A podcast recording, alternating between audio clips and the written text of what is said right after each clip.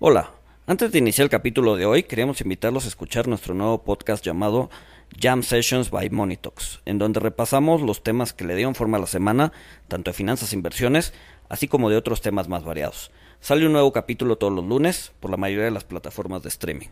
Saludos a todos. Nunca permitiremos que nadie intimide, oprima o subyugue a China. Cualquiera que se atreva a intentarlo tendrá la cabeza destrozada contra la gran muralla de acero forjada por más de 1.400 millones de chinos. Esto lo dijo Xi Jinping en el aniversario número 100 del Partido Comunista Chino. Bienvenidos a Money Talks. Yo soy Walter Buchanan, CFA. Mi nombre es Luis González CFA y hoy tenemos una especialista para platicarnos acerca de la economía de China. Su nombre es Gabriela Santos. Gaby durante ocho años ha sido estratega global de mercados para JP Morgan. Ella está basada en Nueva York. Al interior de JP Morgan es responsable de elaborar la guía de China, el trimestral de mercados globales, entre otras publicaciones. Y además Gaby tiene estudios en la Universidad de Pensilvania en economía. Sin más, comenzamos.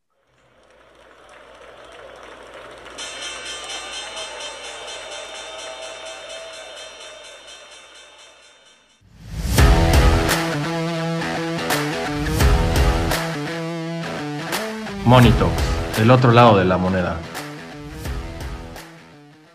Hola Gaby, ¿cómo estás? Gracias por, por aceptar la invitación.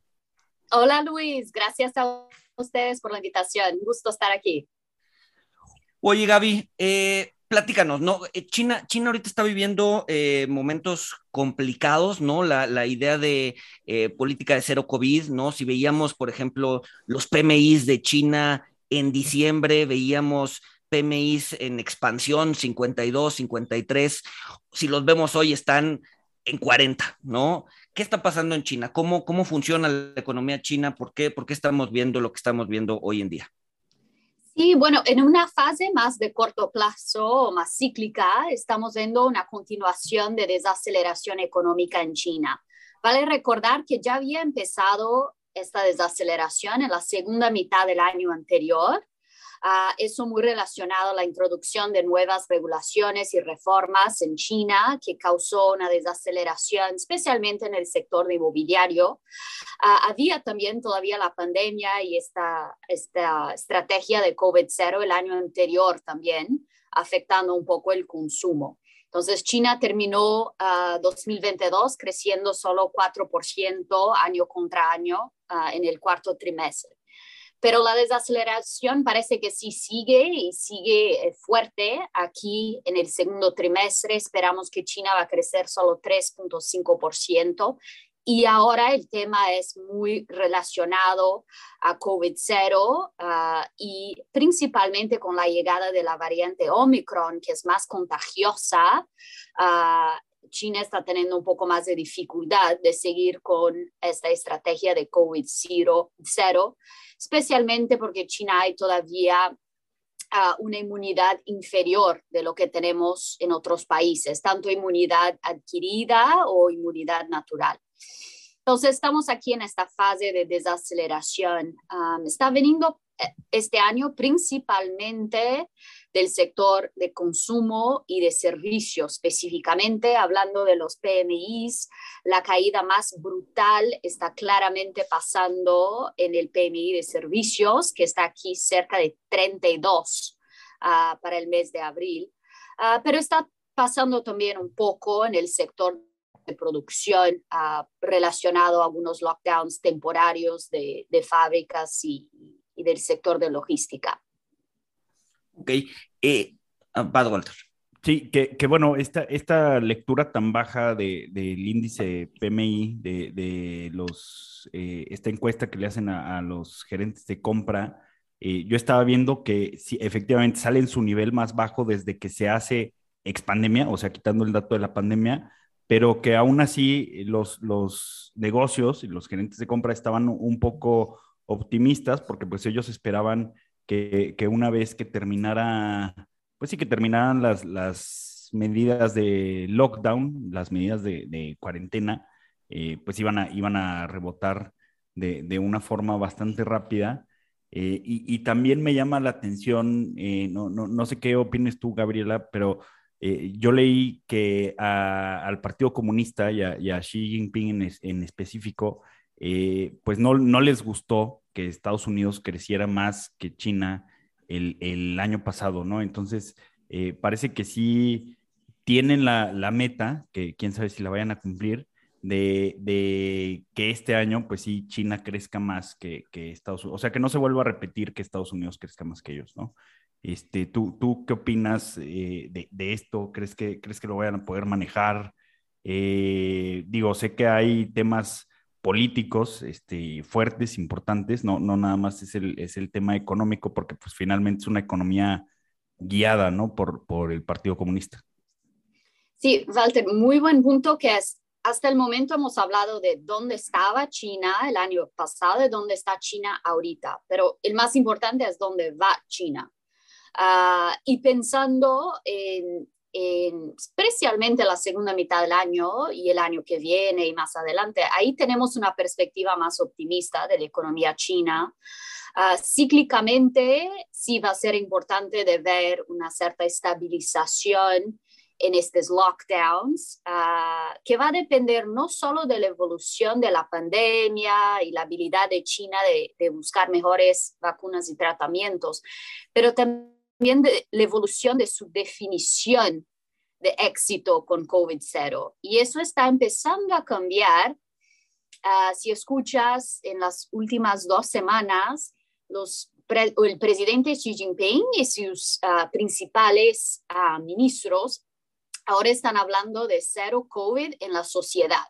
No, no, no, podemos tener COVID en las áreas de cuarentena, en los hospitales, pero podemos empezar a reabrir la actividad si no vemos una transmisión de, de, COVID en otras áreas de una ciudad. Entonces, está cambiando un poco la definición, lo que quiere decir que están buscando una manera no de, de cambiar su estrategia necesariamente oficialmente, pero de cambiar uh, el impacto económico y, y, en la vida de las personas. Y eso puede dar un poco más de optimismo, de menos impacto de la pandemia en la economía en mayo y ahí principalmente en junio y la segunda mitad del año.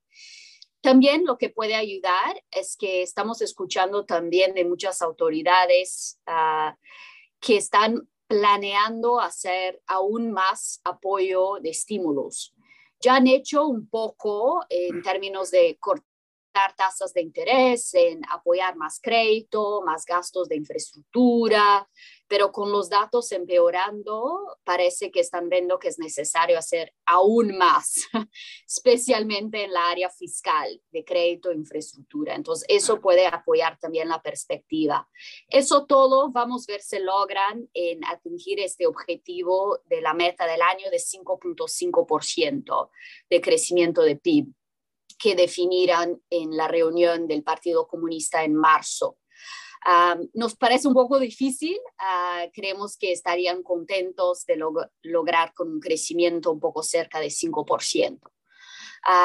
pero eso es para este año y ahí hay toda la perspectiva de crecimiento de China el año que viene y los años después, a donde tenemos más optimismo sobre China, ahí más relacionado a temas estructurales, su muy alta productividad, especialmente es un área de optimismo sobre esto que comentas del futuro de China, o sea, en, o sea justo en, las guías que tú haces y, las conferencias eh, que, tú has dado, eh, recuerdo que el, mapa o el camino, pues era que China iba a ser la economía más grande del mundo alrededor de, eh, digo, obviamente me vas a corregir si me equivoco, pero alrededor de 2000, entre 2027 y 30 eh, iban a alcanzar un PIB per cápita de, país desarrollado, pues más o menos eh, en esos años, o sea, estamos hablando de, más o menos 5 o 7 años. todo esto que está pasando, Gaby, toda, pues sí, todos estos, estos cambios que, ocasionaron, eh, pues sí, el, COVID y también tendencias que veíamos desde, desde antes, como pues lo, lo que estaba haciendo el expresidente Trump eh, de pues poner, poner tarifas, poner aranceles, eh, tratar de regresar manufactura a Estados Unidos, eh, ahora con, con, la, con la pandemia, pues también muchos, pues sí, por ejemplo, de la industria automotriz, pues me, me parece que Eh, hay algunas plantas que ya quieren hacer sus chips in-house, aunque les salga más caro, eh, pues justamente para, para, blindarse de disrupciones en, en cadena de, suministro. Todo esto que, que, está pasando, o sea, cambios que, que ya venían desde antes del COVID, pero que se aceleraron con el COVID, esto retrasa eh, la fecha en, en, la que, o el tiempo en en el que China va a ser la economía más grande del mundo y el, el tiempo para que alcancen sus metas de, de PIB per, cápita los retrasa o, o, no necesariamente, no, no los afectó tanto lo que pasó en estos últimos dos años. Sí, exactamente las fechas están correctas. Es muy difícil decir un, un, un, año específico, ¿no? Porque sí, claro. estamos hablando de, del futuro, pero hicimos hasta el fin de la década, uh, o sea, hasta 2030, sí es, es, muy posible que China se torne la economía mayor del mundo en términos de tamaño nominal en dólares de su economía y en términos de PIB per cápita, que entonces China ya pase a ser considerada un país de, de alta renta en los próximos, bueno, la verdad es cinco años ya, pero claro, con un PIB per cápita todavía muy inferior de Estados Unidos, ¿no? Vale la pena mencionar eso, porque China hay mucho más personas que Estados Unidos, 1.4 billion versus 330 million. Entonces, hay todavía un proceso de desarrollo por la frente, pero sí, en general... Pero, pero, pero es un PIB, o sea, sería el PIB per cápita, eh, o sea, más bajo que Estados Unidos, pero mucho más alto que otros países emergentes, ¿no? Sí, verdad. Y, y, eso es muy importante porque vale recordar, en, en China en el momento hay un PIB per cápita de 10 mil dólares, que es bien países emergentes, es la definición de emergente, uh, y, y, es similar a lo que tenemos nosotros en Latinoamérica. Uh, hablando de fines de la próxima década, es muy posible que China uh, haga un, un, PIB per cápita de 15 mil dólares. por cabeza. Es, es mejor y es más alto que lo tenemos nosotros pero vale la pena recordar que Estados Unidos hay un PIB per cápita de 55 mil per cabeza. Entonces es el principio de se quedar un país desarrollado, pero hay todavía un periodo de crecimiento alto por la frente para China. Um, en términos de si cambiamos las expectativas causadas por uh, la administración del presidente Trump o la pandemia, no, pero sí aumenta el riesgo Uh, y eso muy relacionado a este tema que mencionaste de semiconductores y todo el tema de, de tecnología del futuro, está muy claro que los países uh, del oeste, de Estados Unidos, Europa, algunos de Asia como Japón, Corea, no van a querer más facilitar la adquisición de esta nueva tecnología para China. Está claro que ha cambiado nuestra percepción en este sentido. Entonces, mucho más importante para China desarrollar estas tecnologías para sí propio y ser autosuficiente en ellas. Uh, y es clave para que pueda seguir uh, produciendo bienes de alto valor agregado y mantener su productividad alta. Entonces, hasta el momento no está causando problemas, no, es razón de cambiar el forecast, pero es un, un riesgo para que lo logren hacer. Y es por eso que están tan, tan enfocados los chinos en promover el capital público privado exactamente para este tipo de industria, semiconductores, uh, pero podemos incluir también robótica, uh, software, uh, inteligencia artificial. Todas estas son gran, gran áreas de, prioridad exactamente para minimizar este riesgo de, de no lograr en sus objetivos. Oiga, hablando, hablando de lo que está pasando hoy, ¿no? Se ha, se ha dicho mucho que la guerra Rusia-Ucrania va a fortalecer la posición de, de, China en, en, en, Asia, ¿no? Que Rusia va a depender más de China. ¿Cómo ves afectando eh, la, lo, lo, que está pasando entre Rusia y Ucrania, China no queriendo sancionar del todo a Rusia. ¿Cómo, cómo crees que vaya a funcionar para, para China lo que está pasando entre Rusia y Ucrania? Sí, es interesante mirar la, la perspectiva de quién hablamos, ¿no? Si, si Rusia se quedando más dependiente de China, ahora que Estados Unidos y Europa uh, no van a querer comprar su, sus, commodities, Ah, entonces, Rusia va a depender más de China, de India, de otros países en Asia para, comprar esta oferta adicional. Pero de la perspectiva de China, China no quiere se quedar más dependiente de Rusia. Ah, entonces, China siempre toma sus decisiones pensando en lo que es el mejor para sus objetivos estratégicos. Y China siempre ha tomado mucho cuidado en diversificar sus fuentes de commodities. Entonces, va a apoyar Rusia con compras hasta un punto, porque no va a querer aumentar demasiado su dependencia, va a querer seguir diversificar con Oriente Medio, Latinoamérica, África. Entonces, hay un límite en este, en este apoyo China para Rusia. una otra lectura que nos preguntan mucho es cómo debemos leer Rusia con sus objetivos con Ucrania y China con sus objetivos con Taiwán y tomamos mucho cuidado en hacer un paralelo similar entre los dos. Eso porque China en sus prioridades estratégicas, estos objetivos económicos son clave. Es parte de cómo quiere mantener no solo su poder eh, domésticamente, pero su influencia geopolítica. La economía es clave. Entonces, al contrario de Rusia, donde ah, el objetivo político, geopolítico es más importante que qué pasa con la economía. Para China no, no se separa los dos. Y por eso que sería muy difícil de imaginar uh, China haciendo lo mismo que Rusia con Taiwán, ah, porque en el, en el momento China depende mucho de Taiwán para semiconductores.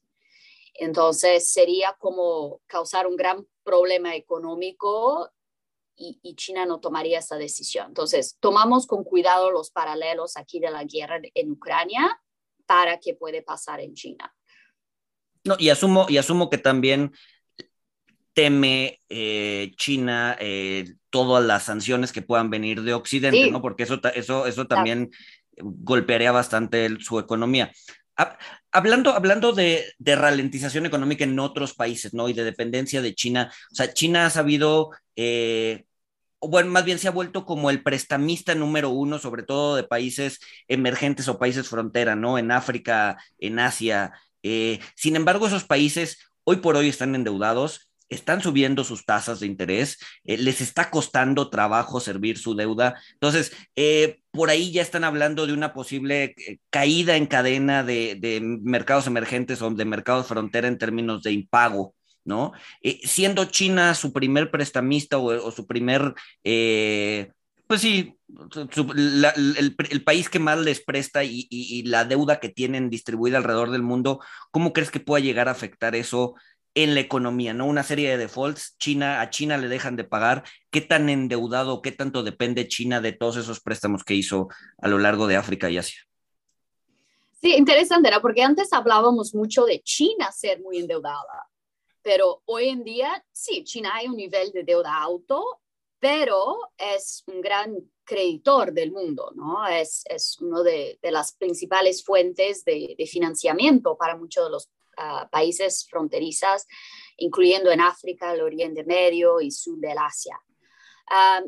en términos de qué están pasando en estos países, claramente están sufriendo mucho estrés algunos de estos aumentos de precios de commodities, ah, de energía, de alimentos, causando aumentos de inflación, aumentos de tasas y descontento ¿no? de, de la población.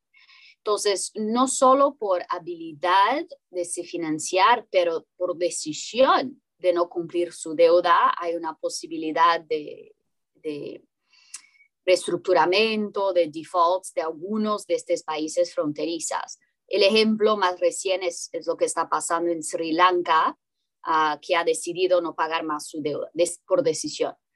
Ah, ¿Cómo eso impacta a China? Bueno, en el pasado con estos países, cuando tienen dificultad de pagar, lo que hace China es ah, tomar posesión de, de, capital, ¿no? De, ah, de, fábricas o de ah, plantas de commodities o proyectos de infraestructura y así mantener su cadena de producción estable. Entonces, no creemos que es un, gran, gran impacto en este sentido para, para China. Pero y están en las letras chiquitas de, de, los préstamos, es decir, China puede tomar posesión o sería una especie de invasión, ¿no? O sea, yo voy a invadir tu país para tomar posesión de la fábrica. No, por, por contrato está, está ahí incluido y China ya ha hecho eso mucho en los últimos años, con Sri Lanka, por ejemplo, uh, con algunos países en África. Entonces, China, otra vez, siempre pensando muy estratégicamente, no voy a prestar dinero, me dejando muy expuesto a riesgos a estos países que, claro, uh, pueden sufrir con, con, cualquier shock, incluyendo este recién. Ok, ok, ok. okay. Oye, y, y, hablando, hablando un poquito de, de China como eh, pues un, un, país interesante, una región interesante para, para eh, invertir. Parece que últimamente, o sea, en la, estoy hablando de las últimas semanas, eh, parece que dan reversa a, a, los cambios que hicieron, o sea, los cambios en, en, en cuanto a discurso y un poquito, eh, pues sí, de, de, regulación que hicieron el año pasado, que es cuando, cuando Xi Jinping hace, hace el discurso de donde saqué la frase inicial, que poco después de eso hacen el, crackdown eh, sobre, sobre Didi, sobre estas empresas de, eh, educación online, donde les dijeron que ya no podían ser empresas eh, que buscaran el lucro, con lo cual pues, hacen que, las, los ADRs que estaban listados en la Bolsa de Nueva York pues cayeran 90%. Eh, parece que ahora cambia eso, ¿no? Y, también me, faltó, eh, pues también lo, que hicieron con, con Alibaba y Jack Ma, eh, que pues bueno, básicamente impidieron el IPO de, de Ant Financial, le, le, pidieron más carga regulatoria a Alibaba, a Jack Ma, lo cual ha afectado la acción. Digo, digo todo esto porque lo que hicieron el año pasado, pues afectó la confianza de los inversionistas en China, eh, se ha visto en, el desempeño de, la acción, pero parece que en las últimas semanas pues quieren, quieren dar eh, una vuelta de, 180 grados, ¿no? Este, y sale eh, el, el Politburo a decir que van a hacer todo lo posible por, por impulsar el crecimiento económico, el mercado accionario, pues me parece que después de las declaraciones sí, sí tiene un rally, pero pues hay gente que está eh, escéptica sobre si, van a cambiar su visión, eh, que antes al parecer eran como más amigables con, los inversionistas extranjeros. Eso cambia el año pasado. ¿Tú crees que por los problemas que están teniendo ahora vuelvan eh, nuevamente a mostrarse más amigables? Y lo más importante, que, los inversionistas y los, los gestores dejen de estar preocupados sobre, sobre este tema pues sí, de discurso y de tema regulatorio eh, sobre empresas e, e, inversiones en China? Sí, bueno, como mencionas, es muy clave de hablar de China no solo como la segunda mayor economía del mundo, posiblemente la mayor al fines de década, pero como el segundo mayor mercado del mundo, uh, tanto mercado accionario cuanto renta fija. Uh, en términos de qué pasó en estos mercados especialmente el, mercado accionario y, el mercado de crédito corporativo, el año anterior fue relacionado a regulaciones y reformas, ah, no tanto relacionado a qué estaba pasando con la desaceleración económica en China que mencionamos. ¿Y qué pasó el año anterior? Vale la pena recordar que en China publican planos de cinco años a cada cinco años.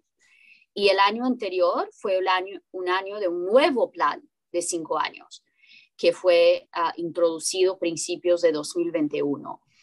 Y lo que comunicó China es que, bueno, estamos aquí con este nuestro PIB per cápita de 10 mil dólares y queremos quedarnos un país desarrollado en los próximos cinco años.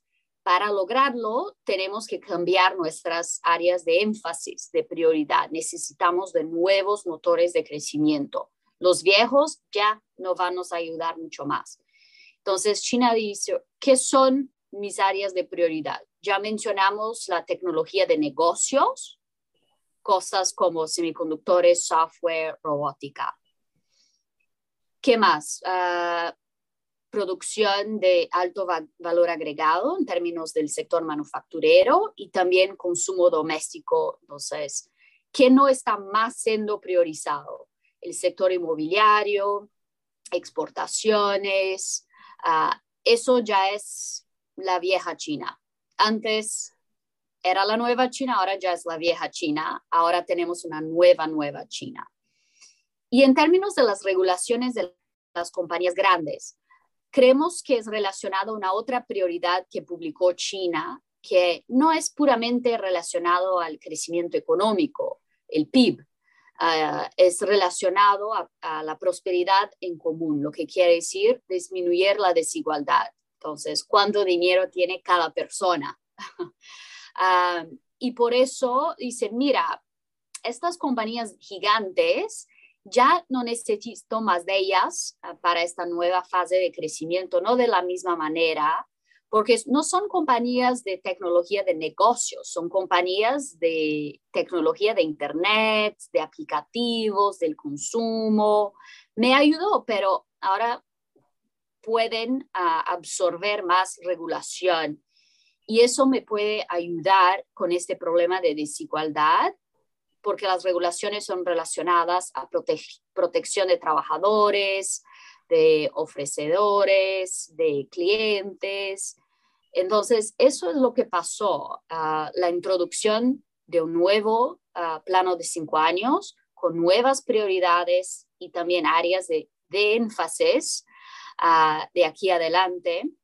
Eso pasa cada cinco años en China el primer año es particularmente difícil porque es, es nuevo, hay incertidumbre y eso genera uh, estos momentos de mucha volatilidad en, el mercado accionario y el mercado de crédito normal. Uh, lo que vemos del otro lado es que el segundo, tercer, cuarto año es mejor, hay más comunicación, hay más visibilidad y ahí los mercados se recuperan y recuperan fuerte. ¿Qué está pasando este año de cambio de mensaje? No creemos que es cambio de, nada, es puramente salir de la fase de introducción del primer año del plan para la fase de status quo, de seguir aquí como estamos. Entonces, no sorprender inversionistas, ya decirlos, mira, estas son las reglas y aquí vamos. Entonces, lo que China está llamando de una supervisión normal. Ah, y no una introducción de, nueva supervisión. Y esto ya debería apoyar los mercados porque da más visibilidad. En términos, en términos de, los mercados, ahorita que lo estás tocando, eh, hay como mucha confusión que no sé si nos podrías ayudar a entender eh, que cuando, cuando inviertes en una empresa china, en realidad no estás invirtiendo en una empresa china, sino que estás invirtiendo en eh, no sé cómo ponerlo, pero o sea, lo llaman como los A-shares y los H-shares. No sé si nos podrías ayudar a entender eso cuando hablas eh, del mercado chino y de la, o sea, invertir en, la bolsa de, China. Sí, hay muchas bolsas, ah, muchos lados para donde las compañías chinas pueden estar listadas. En el principio, mucho eran listadas fuera de China, ¿no? Cuando uh, eh, se entraban públicas, hacían sus IPOs, ah, lo querían hacer en Nueva York o en Hong Kong. Ah, cuando son listadas en Nueva York, son las llamadas ADRs, American Depository Receipts. Cuando son listadas en Hong Kong, son llamadas los H-shares. Y para poder hacerlos, listarlos así fuera de, China, hay un mecanismo muy particular que se llaman los Variable Interest Entities, los VIEs, a donde estas compañías crean una otra compañía fuera, un shell company, y ahí listan esta otra compañía en las bolsas. Entonces, en este sentido, si compras una compañía china listada en Nueva York o Hong Kong, está comprando esta otra compañía que ahí tiene, que es dueño de la compañía en China. Estás, estás comprando la, la, Shell Company, ¿no? Exacto, estás comprando el Shell Company que tiene un contrato, un derecho en la compañía que está en China. Es el mecanismo para poder legalmente se listar en fuera de China, de los mercados locales.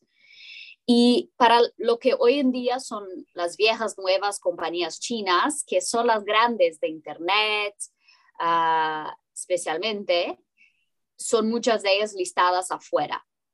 Entonces, la introducción de regulación en China el año anterior no fue relacionada a decir, quiero ir atrás de estas compañías porque están listadas en Estados Unidos. No, era que quiero ir atrás de estas compañías porque son compañías de Internet que hoy en día necesitan de más regulación y son las compañías que están listadas afuera. Hay un tercer mercado que es el mercado local. Uh, las compañías que ahí son listadas localmente en China, en las bolsas de Shanghai o Shenzhen, y estas son las llamadas A-shares.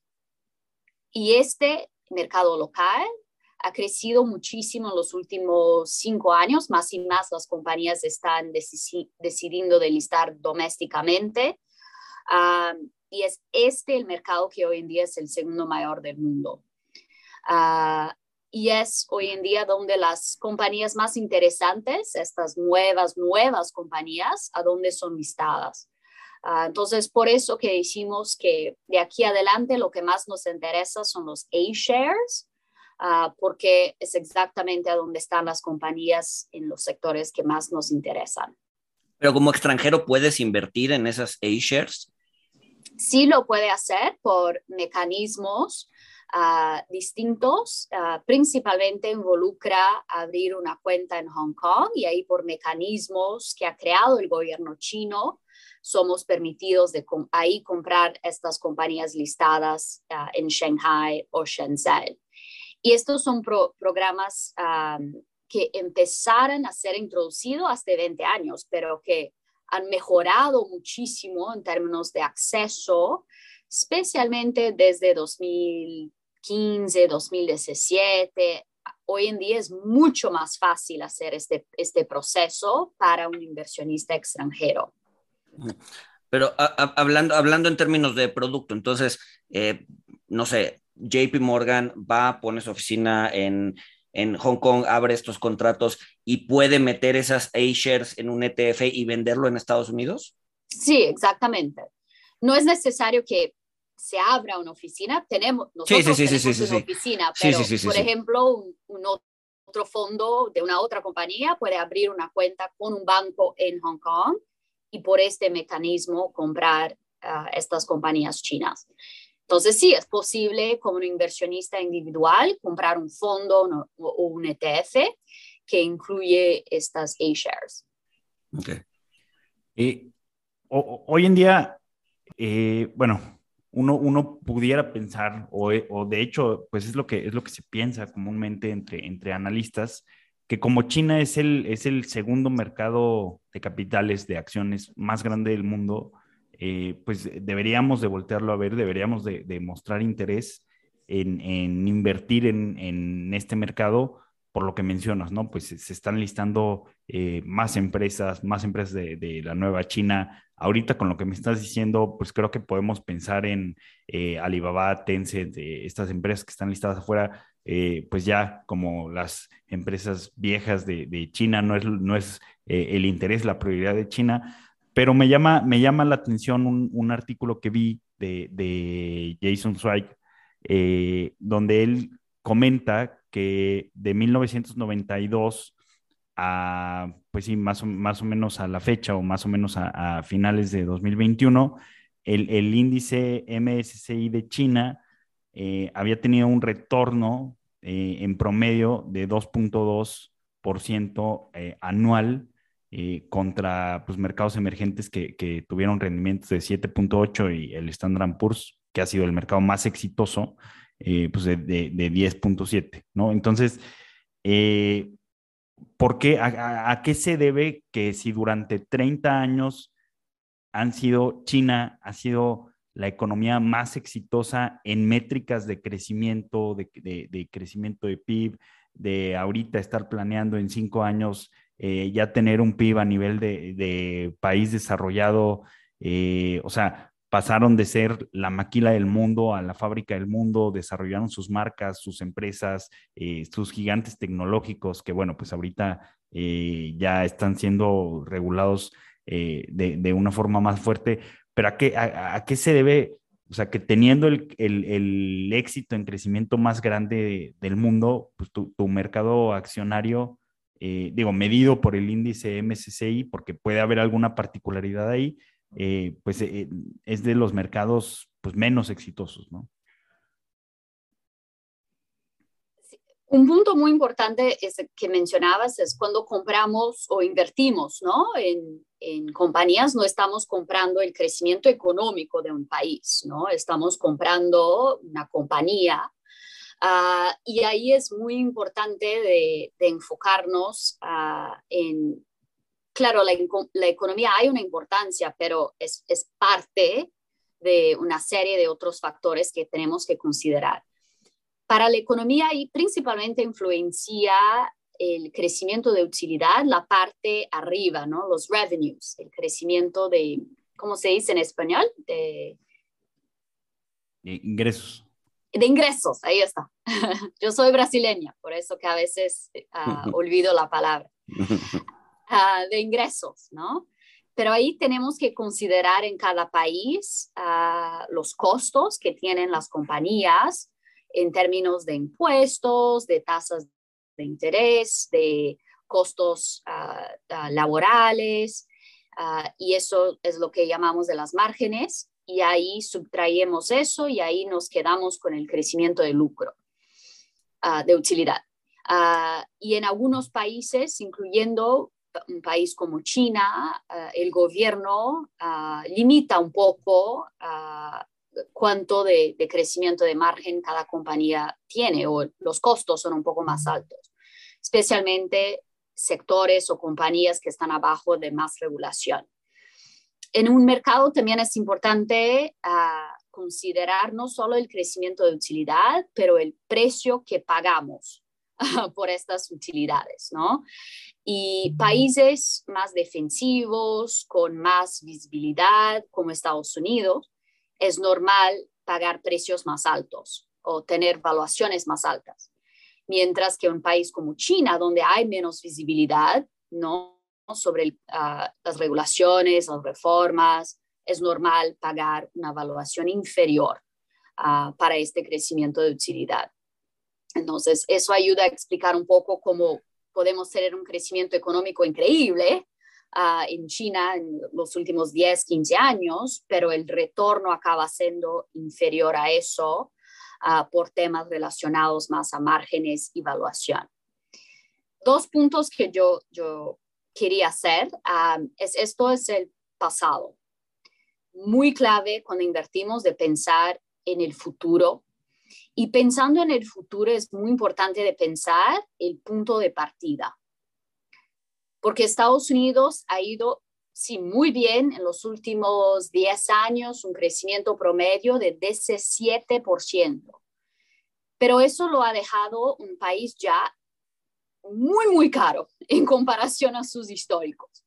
Entonces es muy normal esperar un retorno muy inferior a eso en la próxima década. Y nosotros esperamos un retorno en Estados Unidos de solo 4% anualizado. Pero ¿y China? Bueno, China no ha ido muy bien, especialmente en los últimos 13 meses, y eso ha dejado sus valuaciones muy abajo de lo que es normal para China. Entonces podemos aquí esperar retornos superiores por el punto de partida.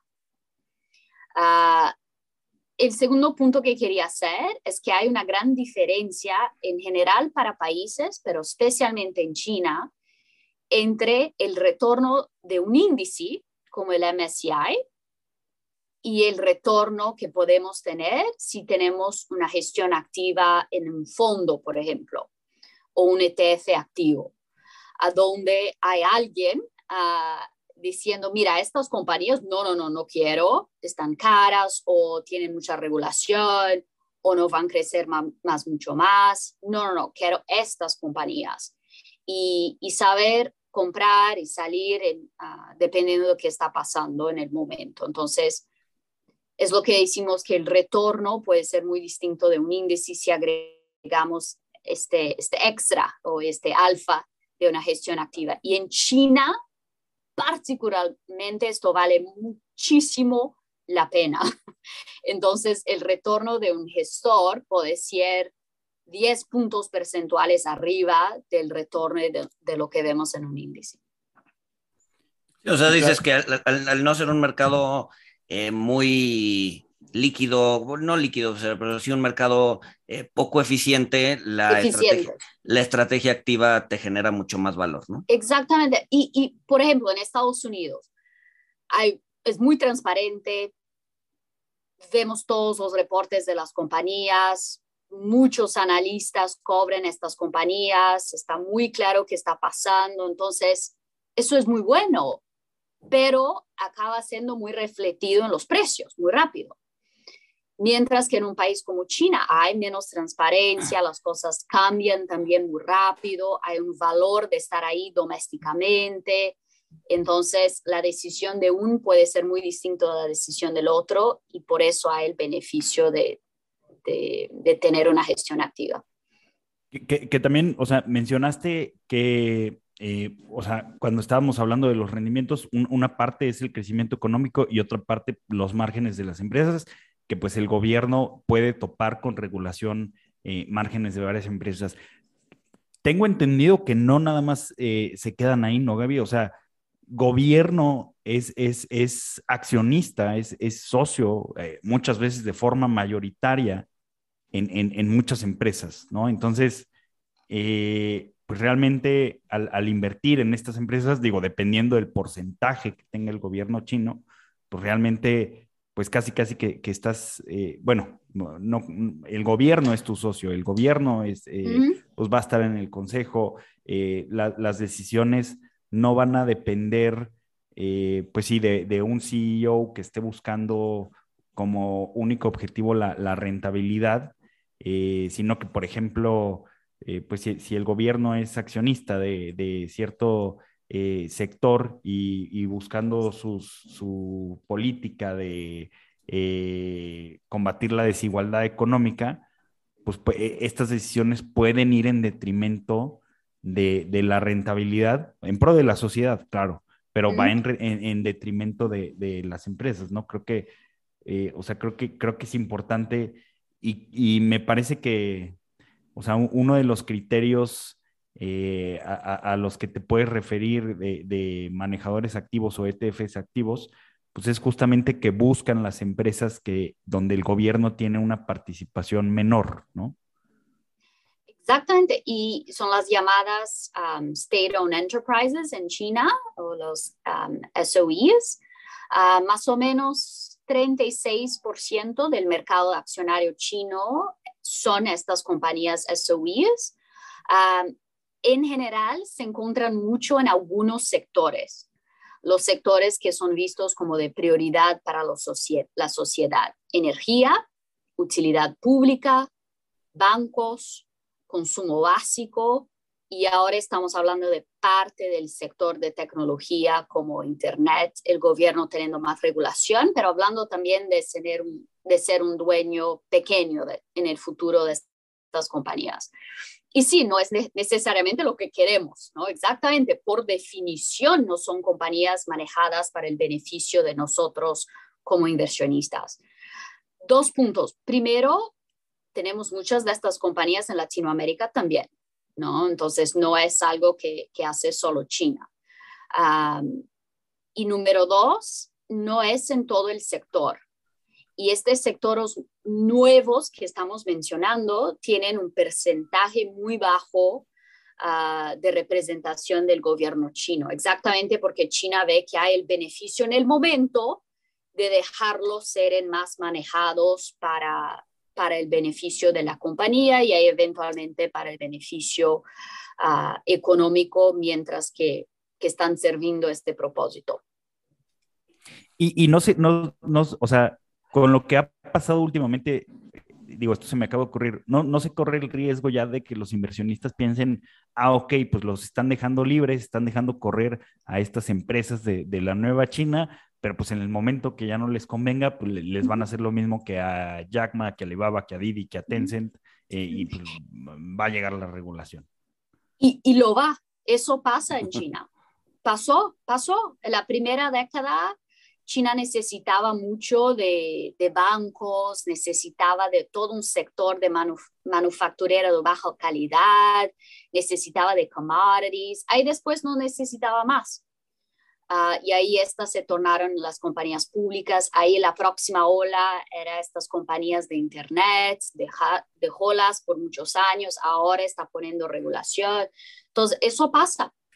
Ah, es parte del riesgo de invertir en China, por eso que tiene evaluaciones más bajas que otros mercados, pero que está particularmente baja para los padrones de China para el promedio de China y es por eso que es un mercado que viene con más volatilidad a cada par de años, cuando cambia de dirección esta prioridad.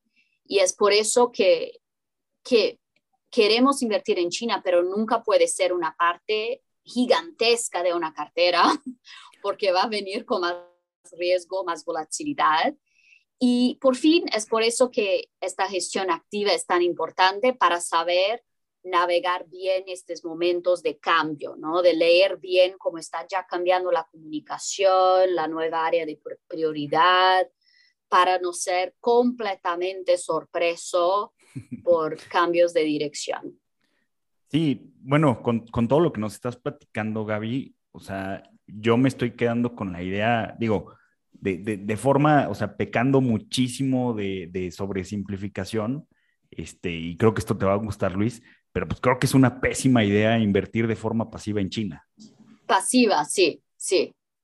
O, de una manera donde estamos siguiendo solo un índice, comprando compañías porque ahí están y no estamos tomando ninguna decisión en base a estos riesgos que mencionamos y, y a dónde podemos tener más oportunidad. Exactamente. Gaby, se nos está, se nos está terminando el tiempo. Me gustaría una última pregunta. Es una pregunta muy puntual. Eh, se va, se va, bueno, supongo que se va a reelegir Xi. Eh, ¿cuándo, cuándo, ¿Cuándo es la fecha? No, eh, hemos escuchado que es este año, pero no, no, he logrado encontrar la fecha exacta de la junta. Entonces, no sé si, no sé si exista siquiera, ¿no? No existe todavía, pero normalmente es en octubre, noviembre probablemente va a ser fines de octubre. Es cuando, she, es cuando she diga. vale recordar que es todo un proceso a donde se junta el Partido Comunista, hay muchas elecciones, es un gran proceso ah, que incluye esta posible reelección de Xi como el, el líder ah, del Partido Comunista pero se tiene, se tiene que, o sea, este año se tiene que decidir si sigue Xi o si cambia de persona, ¿no? Sí, exactamente, porque está terminando su segundo periodo de cinco años ah, como el líder del partido y el presidente de, del país. Ok. Eh, algo que se nos esté escapando, que nos falte para terminar de entender como el big picture de China, este, como para cerrar la, la, la conversación. Bueno, creo que hemos hablado mucho de, la importancia de separar temas de corto plazo, pandemia, desaceleración, con temas ahí más de mediano largo plazo, que es mucho más relacionado a un país que ofrece todavía un crecimiento superior a otros, especialmente impulsionado por productividad y esta nueva ola de inversión en tecnología de negocios un, último punto que quería mencionar, que empezamos hablando del PIB per cápita y, China quedarse un país rico. Vale la pena olvidar que mucho se ha hablado ya del consumidor chino, del crecimiento de su clase media, pero estamos solo en la mitad de este camino. Mitad. Porque solamente 40% de la población china es clase media. Si logran en quedarse un país rico y aumentar su PIB per cápita, podemos tener casi 80% de la población china clase media, lo que serían más 500 millones personas entrando en la clase media. Pero justo ahí, ahí está el riesgo de la trampa de la clase media, ¿no? O sea, justamente están entrando en ese, en ese punto en donde puede ser que empiecen a, ralentizar el crecimiento, incluso a o sea, estancarse, ¿no? Y, y va, va a ralentizar, va a desacelerar normal, estructuralmente se va, no va a seguir creciendo a 10%, 8%. Pero sí es una, una fase muy difícil y muchos países no logran ahí, salir. Ahí se quedan, nos quedamos, por ejemplo, Brasil, México, ahí estamos a, a 20 años. Ah, y es por eso que China está tan enfocada en cómo seguir manteniendo su productividad alta y entonces encontrando estas nuevas industrias de, de alto valor agregado de producción para ser más un ejemplo de, de éxito que hay, por ejemplo, en Corea, es un ejemplo de éxito, Taiwán, y, y, vale recordar que son países muy enfocados en tecnología. Ahora, creo, creo, creo que es importante nada más complementar, o sea, cuando se habla de la ralentización de China, o sea, que ya los crecimientos de doble dígito son cosa de ya la, la década, la década pasada, va a estar creciendo a tasas menores, sí, pero creo que es muy importante eh, y creo que vas a coincidir, Gaby, en, en, que la base es mucho más grande, la base es eh, mucho más grande, se multiplicó de lo que era hace 10, 20, 30 años, entonces eh, si antes crecían eh, 12%, 15, 10%, era sobre una base pequeña, sobre una economía pequeña, y si ahorita van a crecer a 5%, pues es sobre un pastel mucho, mucho más grande, ¿no? Entonces, de todas maneras, pues es crecimiento eh, pues, eh, enorme. Exacto, y, y, crecimiento mayor que tenemos nosotros en Latinoamérica. ¿eh? Vale la pena recordar todavía que es uno todavía un ritmo de crecimiento mucho más acelerado que hay otros países emergentes. Uh, aquí hablando de 5% de PIB versus México 2%, Brasil 1%. Entonces, para alguien en la región es todavía un, área de gran crecimiento, ¿no? De, um, sí, claro. y especialmente si, si compramos las compañías que están más relacionadas a este nuevo uh, crecimiento. Pues Gaby, mil, mil, mil gracias por tu tiempo. Digo, si seguimos hablando de China, no, no acabamos nunca. no es un tema, es un tema, eso, no, y a ver, y te, escuchamos a cada rato hablar de temas nuevos, entonces no, nunca, nunca acabaremos de, platicar de China. Mil gracias por tu tiempo, este, y pues nada, si, si, si se da la oportunidad y, resultan cosas interesantes en China, pues, no sé si tengamos la oportunidad de volverte a invitar, creo que sería bastante interesante para, para la audiencia. Sería un gusto. Gracias a ustedes y gracias a todos por, por la atención. Perfecto. Gracias, Gaby. Nos escuchamos el siguiente miércoles. Saludos.